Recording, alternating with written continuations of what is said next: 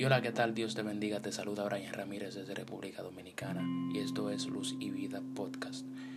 Bueno, hoy estaremos desglosando un tema de suma importancia en el cual eh, la mayoría de las personas han escuchado de aquel amor que Dios entregó hacia la humanidad mediante su único Hijo para que nosotros hoy podamos ser salvos. Pero, ¿qué es el amor de Dios en realidad? Es simplemente una actitud de afecto y calidez. ¿Qué es el amor de Dios?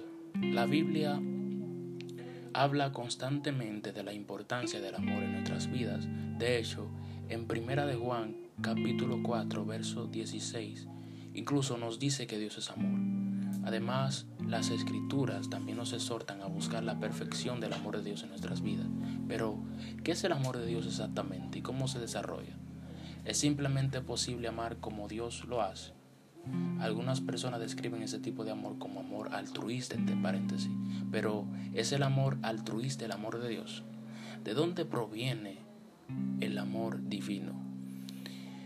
El amor sin duda alguna es un sentimiento exclusivamente humano que no puede reducirse a un producto de la evolución. Más bien es algo que proviene directamente de nuestro Creador. Como leemos en Génesis capítulo 1, versos 26, Dios creó al ser humano a su imagen y semejanza. Y dado que tenemos la capacidad de amar y fuimos creados a imagen de Dios, ¿quién más como Él podría ser la fuente del amor? ¿Habrá otro camino? Definitivamente no lo hay. Jesucristo. Jesucristo cuando vino a la tierra eh, como Dios en carne, hecho carne, nos dejó un ejemplo perfecto del amor de Dios.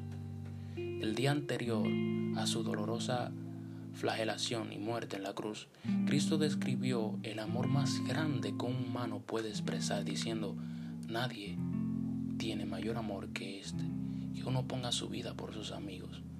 Juan 15:13.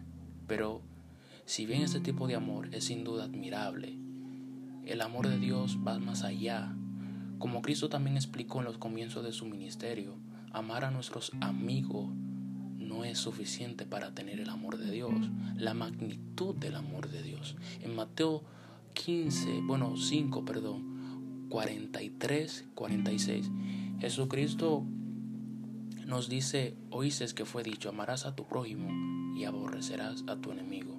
Pero yo os digo, amad a vuestros enemigos, bendecid a los que os maldicen Haced bien a los que os aborrecen y orad por los que os ultrajan y persiguen para que seáis hijos de vuestro Padre que está en los cielos, que hace salir su sol sobre malos y buenos y que hace llover sobre justos e injustos. Porque si amáis a los que os aman, ¿qué recompensa tendréis? ¿No hacen también lo mismo los publicanos?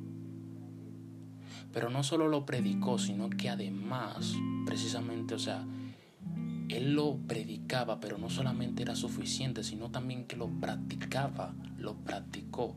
Al ser el único ser humano libre de pecado, Cristo no merecía morir. Porque, como dice las escrituras, porque la paga del pecado es muerte, mas la dádiva de Dios es vida eterna en Cristo Jesús, Señor Romano 6:23.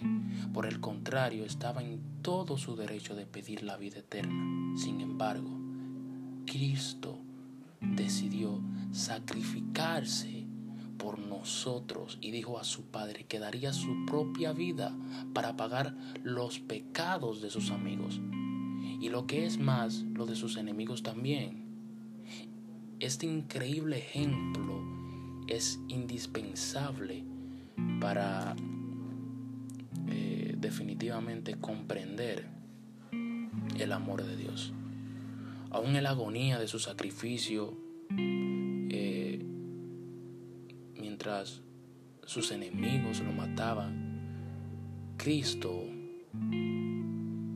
el Dios Todopoderoso, aquel que murió por ti, por mí, Cristo pidió por ellos diciendo, Padre, perdónalos, porque no saben lo que hacen. Lucas 23, 34. Es impresionante el amor de nuestro Creador, que aún en, medio de su dolor, de su agonía, de su dolor, la palabra, lo primero que le salió por sus labios fue, Padre, perdónalo porque ellos no saben lo que hacen, ellos no saben, ellos, ellos son ignorantes, no saben lo que están haciendo.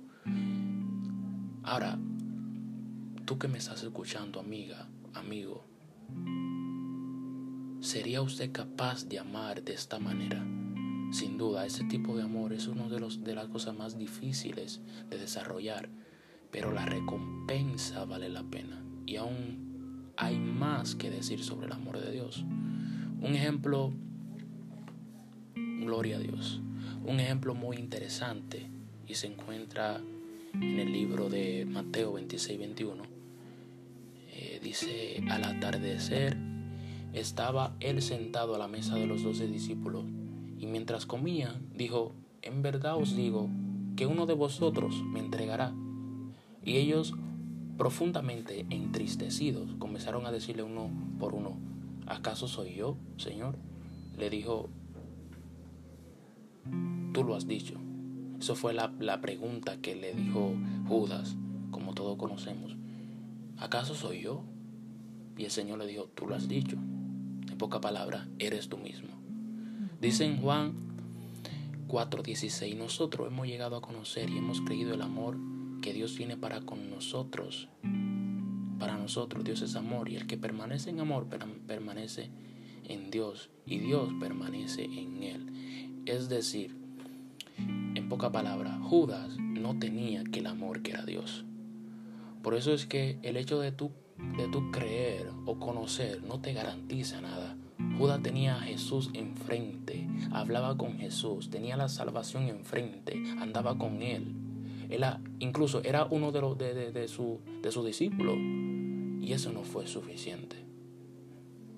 Sino más bien el creer en Dios y reconocer en su sacrificio y tomar la decisión de seguir a ese alguien que es Jesús, que tú y yo hoy conocemos. Pero sabemos que era el propósito de Dios, independientemente de todo, sabemos que era el propósito de Dios que Él eh, muriera, fuera, debía de morir, debía de ser traicionado en pocas palabras. Pero eso me enseña de que aquella traición no le quitó las ganas de ir a la cruz. Esa traición no les quitaron las ganas de comer en aquella tarde. Y aún así se dejó dar el beso por Judas cuando él fue hacia él. Es impresionante, wow.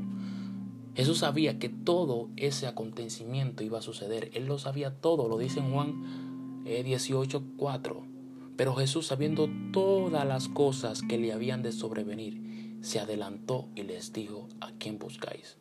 Es impresionante, es algo impresionante el amor de Dios que cuando, ¿cuántos de nosotros, cuando nos miente, cuando no, no son infiel, ya no creemos más en el amor. Ya tenemos un enemigo seguro. Sin embargo, Jesús nos dejó una gran enseñanza, un perfecto eh, consejo y esa enseñanza eh, eh, imprescindible. Y es que, es que seremos aborrecidos. Ese camino implica mucho valor por, por aquel que hemos creído. Y bueno, el amor de Dios es un amor incondicional, un amor ágape. Gloria a Dios.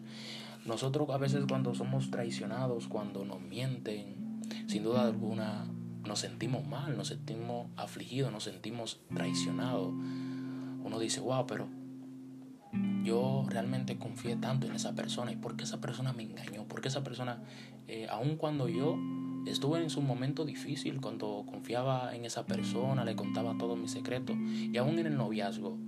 A veces confiamos plenamente en esa persona y esa persona nos miente, entonces nosotros actuamos diferente, distinto. Es decir, nos sentimos mal y aún actuamos de una manera hipócrita, así como lo hizo Judas. Gloria a Dios. Por eso es bueno, amigo, amiga, que me escuchas, te des cuenta y analices eh, y te lleves esta palabra en tu corazón. A nosotros a diario nos pueden traicionar. Eso es 100% eh, seguro, no pueden traicionar. Pero si de algo estoy más que claro y 100% seguro, es que el creador del universo, el Dios Todopoderoso, no te será infiel. Tú le puedes ser infiel, puedes ser como aquel hijo pródigo que se vaya de la casa, que se vaya a experimentar los deleites del mundo, pero luego te darás cuenta que el mundo y sus pasiones no podrán llenar tu corazón, porque el ser humano no entiende el verdadero amor, que el amor no se trata de algo, sino más bien de alguien, ese alguien se llama Jesús. Y lo grande de todo es que Dios siempre, siempre tendrá los brazos abiertos para abrazarte y besarte. Y enseñarte una y otra vez que separado de Él, nada somos ni seremos nada fuera de Él. Acércate a Él y verás lo que Dios ofrece es mayor que lo que el mundo ofrece. Bueno, y hasta aquí el contenido. Espero que le haya gustado y que le haya servido de mucha bendición. Que Dios lo bendiga grandemente.